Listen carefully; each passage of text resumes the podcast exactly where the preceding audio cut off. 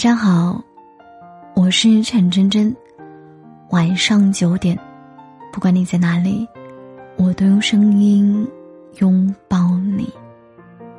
微信公众号搜索“陈真真”，关注并订阅。我想每天对你说晚安。电视剧《小欢喜》大结局了。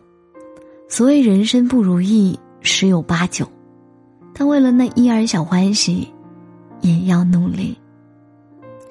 这部现实主义题材的热播剧，之所以能够成为暑假的收视黑马，我想就在于该剧给观众呈现了一幅中国式的家庭浮世绘。在这个中国式家庭群像里。我们每个人或多或少，能够从中看到自己以及父母的影子。中年困境、亲子代际冲突、教育升学焦虑，这些聚焦社会民生、关注痛点的问题，让我们感叹生活艰难的同时，也还在坚持追寻那一丁点微弱的小欢喜。在这三个家庭里，最令人揪心的一对，莫过于乔英子和宋茜这对母女。乔英子是学校里出名的学霸，常年考第一名，也就是父母口中常年念叨的“别人家的孩子”。母亲宋茜作为补习班老师，拥有四套北京学区房，躺着收租都能够衣食无忧，但因为和丈夫离婚。她便把所有的爱都寄希望于女儿乔英子身上。前夫乔卫东一直在做生意，是一个有钱人。对于这样一个赢在起跑线上的家庭来说，除了家庭离异这一点，似乎没有任何可以挑出来的毛病。可也正是因为这一点，带来了家里发生的所有不幸福。你是妈妈的骄傲，我做的一切，都是为了你。你是妈妈唯一的希望。这样的对话很熟悉吧？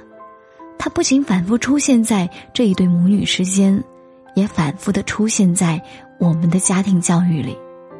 我是为你好，这句话贯穿了我们从上学到上班，从童年到成长过程的始终。尽管父母有时候根本就不是太懂，我们想要的好究竟是什么样子的。其实能够理解父母的好意和出发点，可是要说完全做到心甘情愿的接受父母的安排，还是太难了。在剧里，因此由于长期受到母亲宋茜的严格看管和超强的控制欲，后来患上了抑郁症。他所有的歇斯底里和爆发，都只不过是为了反抗母亲的束缚和捆绑。因此孝顺，也懂得母亲的艰难和期望，因此他把所有的不开心都藏在了心底。他太懂事了，懂事的让人心疼。要知道，以爱为名的操控，才是这个世界上最可怕的事情。表面上看，所有的话语都沾着蜜糖，背后却是深深的优越感和控制欲。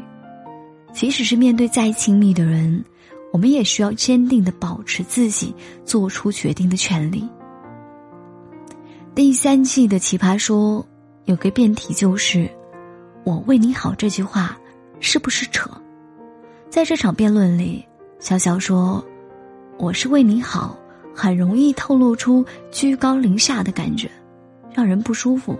而且在你提出问题的时候，对方一定会说。你看吧，我当初说什么来着？俗话说“子非鱼，焉知鱼之乐”。你没有比我更了解自己，你怎么知道我更想要什么？你认为好的东西，别人未必认为好。这种方式强加观点是为我好，而不是对我好。停止用你以为的对错善念的是非观强加到我的身上。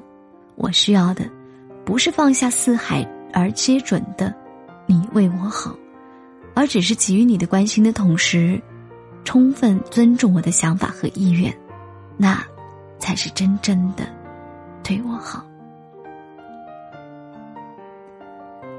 感谢收听，我是陈真真。